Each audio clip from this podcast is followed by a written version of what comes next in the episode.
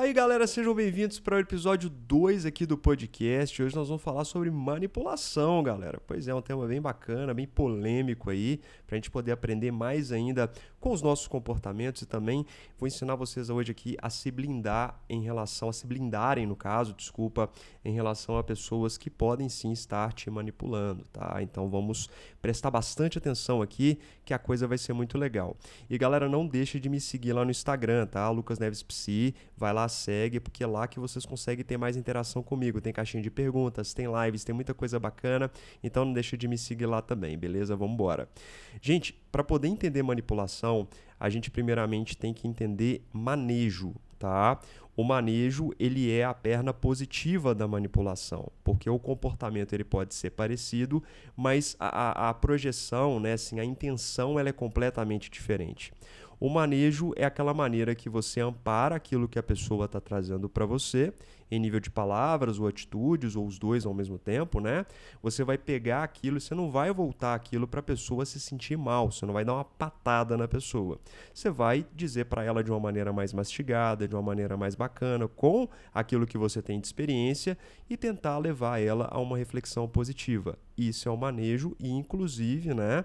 É, é o que utilizamos bastante na terapia. Nós, terapeutas, nós utilizamos no manejo o tempo todo, pautado, obviamente, em teoria, né? E na minha teoria, no caso, a terapia cognitivo-comportamental. Mas então, Lucas, se o manejo é a perna positiva, então o que é a manipulação? É aquilo que é feito para o mal, galera. Tá? Se a manipulação é aquilo para causar o mal naquela pessoa tá? Existe uma retroalimentação, existe alguma coisa que acontece ali que essas duas pessoas se mantêm nesses lugares. E é isso que a gente vai aprender aqui, ó. É, a manipulação, então, é o ato de utilizar informações verídicas e ou inventadas para benefício próprio, independente se aquilo vai causar ou não o mal para alguém. Olha só. Portanto, é, como que inicialmente eu sei que eu estou sendo manipulado por alguém? É quando essa pessoa em questão inventa algo sobre você e ainda joga aquilo na sua cara com uma falsa convicção. Né? A pessoa ela fala ali com raiva, ela fala ali com uma, com uma coisa mais efusiva né, e joga aquilo na sua cara. Aquilo não está pautado em fatos, aquilo deve estar tá pautado apenas em sentimentos, né?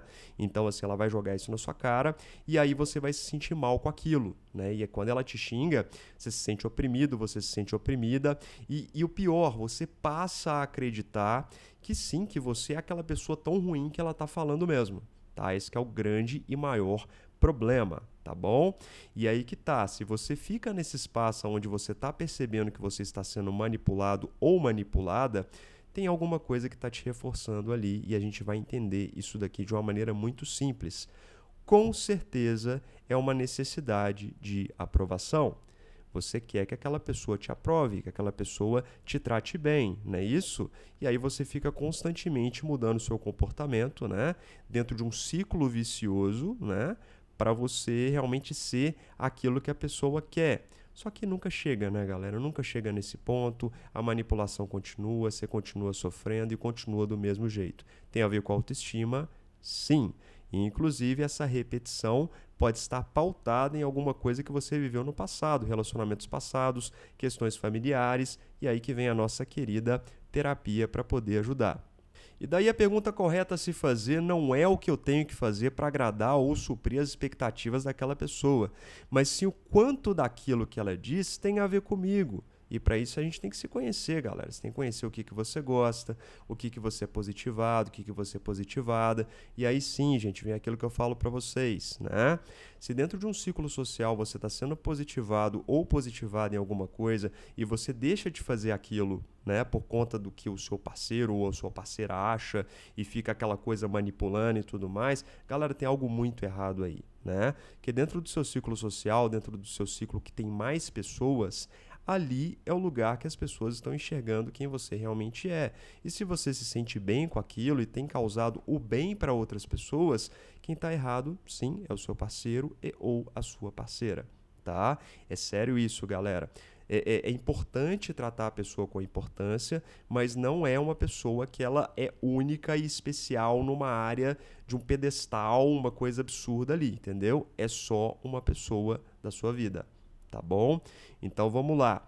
O que que na sua vida você é alimentado no seu meio social, no seu meio de trabalho e que o seu parceiro e, ou a sua parceira não enxerga. Começa a ver por aí. E nisso que você é positivado ou positivada, na hora que você vai trazer, a pessoa te positiva também, ou ela te coloca para baixo. Ela fica né, assim, ah, você fica lá conversando lá com o seu chefe ou com seus colegas de trabalho, mas ninguém lá gosta de você. Entendeu? É assim, né? O como que isso é tratado dentro de casa, entendeu? E aí você vai criando as próprias constatações, tá bom? E por fim, perceba que infelizmente ser manipulado também é uma questão de ego. Tá? Olha, olha, olha o peso, hein, galera? Olha a polêmica na tela, né? Lucas, eu sou manipulado, eu sofro ainda sou egoísta? Sim, galera. Tá? Por quê? Porque se existe alguém em você que acredita que vai mudar toda aquela situação só porque você quer com aquela pessoa, esse é um pensamento egoísta. Tá? Você está sozinho. Só você que acha que você vai ser essa pessoa. E tem disso, galera. As pessoas elas acham que elas vão conseguir mudar o outro, né? Que, é, que, que você vai ser aquela pessoa que vai mudar essa pessoa. Gente, se ninguém conseguiu trazer algo positivo naquele sentido, não vai ser você que vai fazer essa diferença. Então pare e desista. Sua vida está passando e não é assim que as coisas funcionam. Então, Lucas, qual que é a solução então para casais em relação a isso? Gente, se vocês dois estão no mesmo nível de conversa, de construção e predisposição a crescimento, a coisa vai acontecer. Senão vai ficar cada um lá na ponta da corda puxando, né? Brigando e tudo mais com a sua própria verdade, e a coisa realmente não vai para frente tá bom? Então é isso, senhoras e senhores. Tentei ser mais breve do que o outro episódio ainda. Se vocês gostaram, compartilha para todo mundo aí. Vamos que vamos, galera. Não esquece de seguir lá no Instagram, tem caixinha de pergunta para vocês interagirem comigo. Tem live, tem muita coisa bacana acontecendo e agora sim também tem o nosso podcast bacana aqui pra gente poder conversar. Gostaram? Muito obrigado. Tamo junto demais. Até a próxima e tchau, tchau.